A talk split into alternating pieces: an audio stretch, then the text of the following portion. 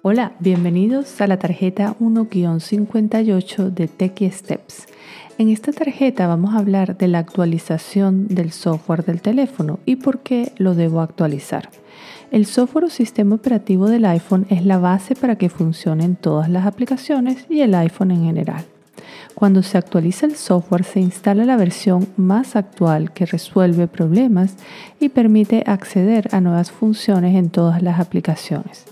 Debes hacerlo siempre que puedas y tengas espacio en la memoria del teléfono.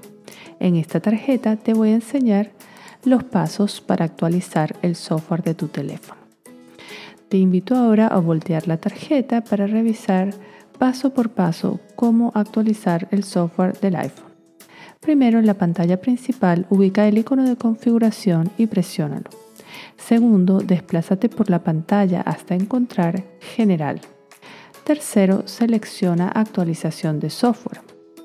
Cuarto, si hay una actualización disponible se mostrará aquí y solo debes tocar donde dice bajar e instalar.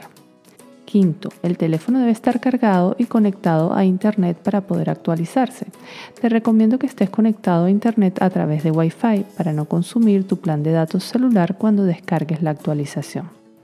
Sexto, si no tienes suficiente espacio en el iPhone para descargar la nueva versión del software, el iPhone lo mostrará en un mensaje. Lo recomendable es que borres información que ya no necesitas para poder descargar la nueva versión de software que en principio optimizará el funcionamiento de tu iPhone.